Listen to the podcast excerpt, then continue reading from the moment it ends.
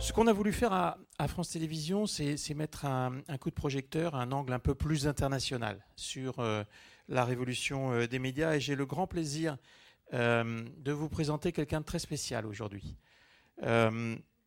Hossein Darakshan va nous rejoindre sur scène. Hossein, il vient, il vient d'arriver des États-Unis pour vous, pour nous. Il, il est il est iranien, de, nationalité iranienne et canadienne. Il est considéré comme l'un des pères de la blogosphère iranienne. Et en raison de ça, il a fait six ans de prison en Iran, arrêté en 2006. Six ans de prison et il, euh, il sort de prison et et euh, est aujourd'hui un fellow, euh, c'est-à-dire un, boursier au MIT, au Media Lab du, MIT et au Shorenstein Center d'Harvard. Je l'ai déjà entendu à l'étranger et j'ai beaucoup d'admiration pour, euh, pour son travail. Il va nous faire une, une keynote assez courte et, et après ce sera. Merci. Merci.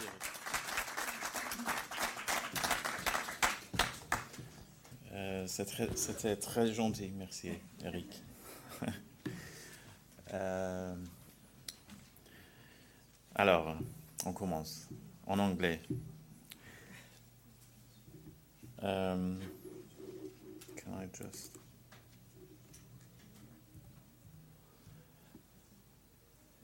Okay. What do you think? What do you see in this picture?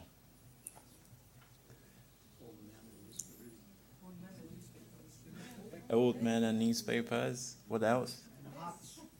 Hats.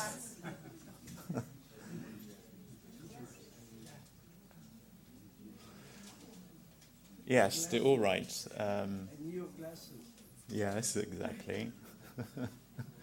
Very serious faces, hats, predominantly male, and they're all reading newspapers, and maybe they're all reading one newspaper maybe something's happened and they're following it. Anyway, we, will come back to this.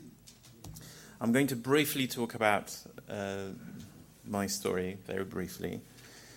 Um, I I started a blog in 2001, and not only that, I, I introduced blogging to Iran, which had a huge impact politically. Uh, it was called Editor Myself, which also gave the way the um, gave away the um, my definition of what blogs used to be. Um, it looked like this, old times. And then when, so it was a very revolutionary thing that was happening in Iran. Um, thousands of people in the be- beginning, and then gradually tens of thousands of people started writing. This was the first time that Iranians could write without permission from from anybody. So it sort of democratized writing. Um, so that's why they gave me this title. But then, when I went back to Iran in 2008, I was arrested and people didn't know where I was. Uh, and then I was sentenced to 20 years in prison, which eventually was reduced, and then I was released after six years in 2014. But when I came out, I realized that this has happened. the blogging era has ended. Um, the blogosphere has become a graveyard. And then we have new species that are completely changed, who have completely changed the whole atmosphere and the situation. So I tried to understand this, and eventually I realized that the reason for this shift from um, the blogging era kind of internet to this new internet uh, is one thing it's the decline of hyperlinks. Because social media, social platforms systematically uh, declined, systematically suppressed and oppressed hyperlinks because it was bad for the business model. And as a result, the diverse, decentralized uh, space, which we called the web, um, became in danger and it started to erode and gradually die. So somehow, the internet, which used to be inspired by books, was gradually being replaced by something very similar to television that I called TV internet. And these are uh, the characteristics of this shift, if you can see, from text or typography to photos, from reason, somehow, I think reason was encouraged at least in the pre social network era, was a, uh, emotions are everywhere now. Links are replaced by likes. Decentralization has disappeared. Um, the readers and the audience are much more passive now. Uh, the space is very inward looking. It's based on our habits rather than it surprise. It doesn't surprise us anymore much because the algorithms detect what we like and what we um, we are used to, and they only show you, show us them them, and it basically more comforts than challenges. Very much like television. So I call that a neo television.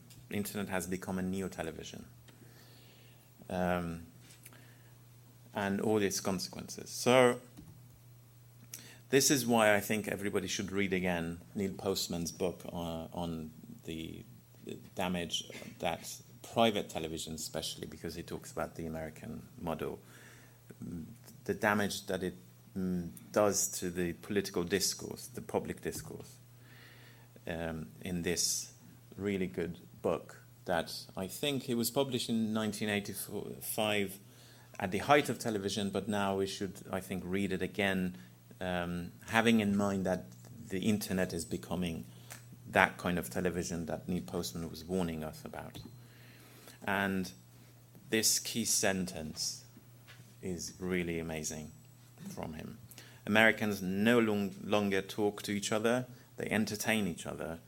They do not exchange ideas, they exchange images, which is also a reference to Guy Debord, three phases of um, you know, the shift from pre-capitalism, which was about being, to capitalism, which became about having, and late capitalism, which has become about appearing and images. We are in that era. I call it post enlightenment, to be honest, and many of our problems are related to that. So, going back to the picture, yes, newspapers have disappeared, hats also have disappeared, around very similarly, actually. It's happened very quickly. And I think the other problem is deeper than this, which I'm going to talk about later. So everybody knows that journalism is in crisis, and the signs are very vivid and visible. This is the, the circulation, not just in print, but also digital. This is the scariest part. The population has grown three times in the US, yet the circulation has gone down, even lower than what it used to be um, in the middle of the war, the Second World War, which obviously must have been a very exciting time for journalism. Um, then, in terms of the employees, these are the figures. This has happened so quickly. 2004 wasn't that long ago. In newsrooms, and the revenues has also become almost half. This is another very scary sign of the problem, of the crisis. So I don't think anybody disagrees that there is an existential crisis now in journalism. But my take on this is that it's not about business models, honestly. And it's also not about the quality of journalism because the quality is amazing compared to any any other time before. Um, and there are many different business models being tested. It's not just advertising or subscription or membership; they're all being tested. But I don't think they're really actually having an impact much. It's also not about ethics of professional profession of journalism. It's none of these.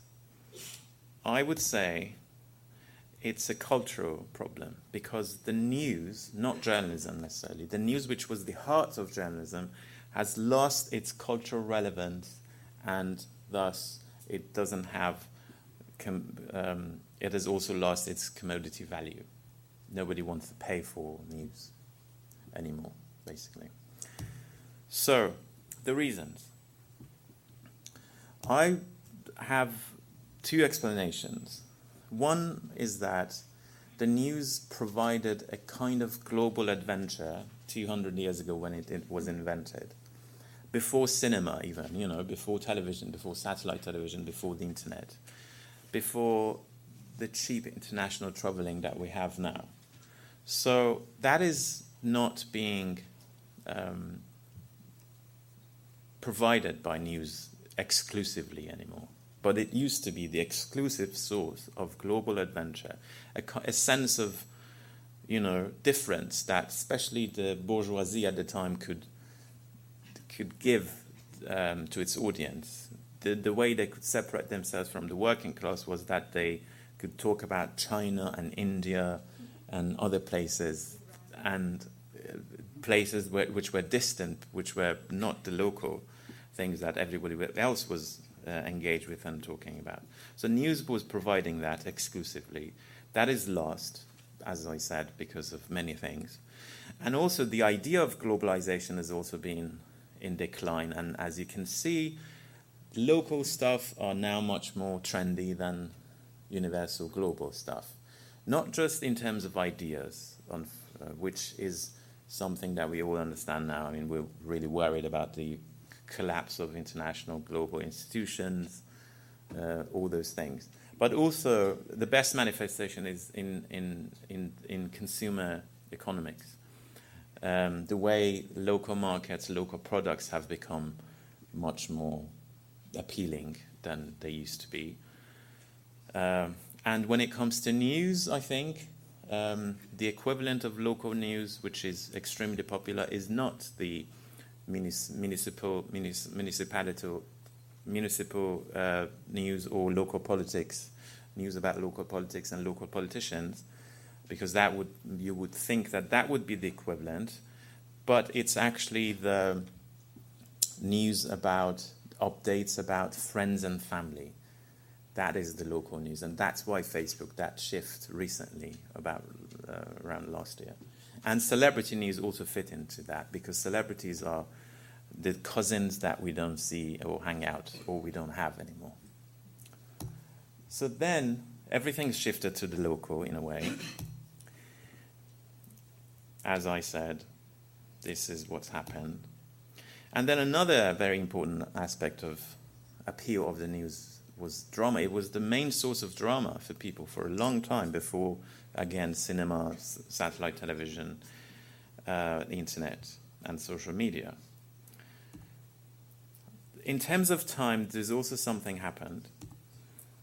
Um, Telegraph separated time from the production of news, and mobile phones have separated and untied time from the distribution of news. So time is also kind of detached from news, and that has serious consequences. And I think that's why we can talk about the end of the 800 word news report, which was the heart of journalism for a long time. And the main crisis is this, is here. So now we have a bifurcation. We either have very short or very long uh, content. People are still willing to pay for the very long, but they're not willing to pay for uh, the very short because they could receive it directly for free you know, it's not even the news outlets that are supposed to produce them anymore. Um, if there's a fire or an earthquake, people can read the tweets from the earthquake, from the people there, or from the fire departments. They don't even need the news outlet to produce a notification for them. But that's that establishes news for them. That that's enough for them, and they don't want to pay for it. So that's where the future is which is basically tweets versus long form. It's not the end of journalism. It's the end of news, but not the end of journalism. And as we can see, everybody's on the, on the mobile phones, maybe not doing journalism or reading journalism. But this is also very important. If we, we need to keep journalism because democracy is not helping journalism only, it is journalism. And this is a very key difference with, with other definitions of democracy. This comes from James Carey, who says, who says, a communications and media scholar, who says that democracy is journalism and they're both two words for one concept of public conversation. So, if we, we want to preserve democracy, we need to preserve journalism, and the future, I think, has three forms. It's basically long form narrative in text, audio, and video. These are the three directions for the future of journalism post news or without news, which we can see signs already about, the signs of their success. So, one line is nonfiction literature. See the Bob Woodward's book or other books that could be, could have been published as long reports, but now they've been published as books and they're selling well, and it's very healthy economy around them. Audio documentaries and narrative podcasts are doing very well, and I think, and it's been tested that people are willing to pay for them. Spotify now provides podcasts, and I think Netflix soon would probably do that. There are podcasts that I think have been commissioned uh, by um, big, I think by, where, where did I hear it? Audible.com has commissioned a series of podcasts. And nonfiction cinema, the old, the older kind of form that we all, we, have, we are all familiar with, video documentaries and Netflix and all that. So, if you want to read more about this, I wrote a longer piece uh, on Medium uh, about this idea of post news journalism. It's going to be published in The Guardian soon, hopefully, a version of it, which starts from this anecdote that where you see a profession, when you see teaching a profession is making more money than doing it, that's the, the end of that profession. And I think journalism is going through that, unfortunately. Thank you for listening.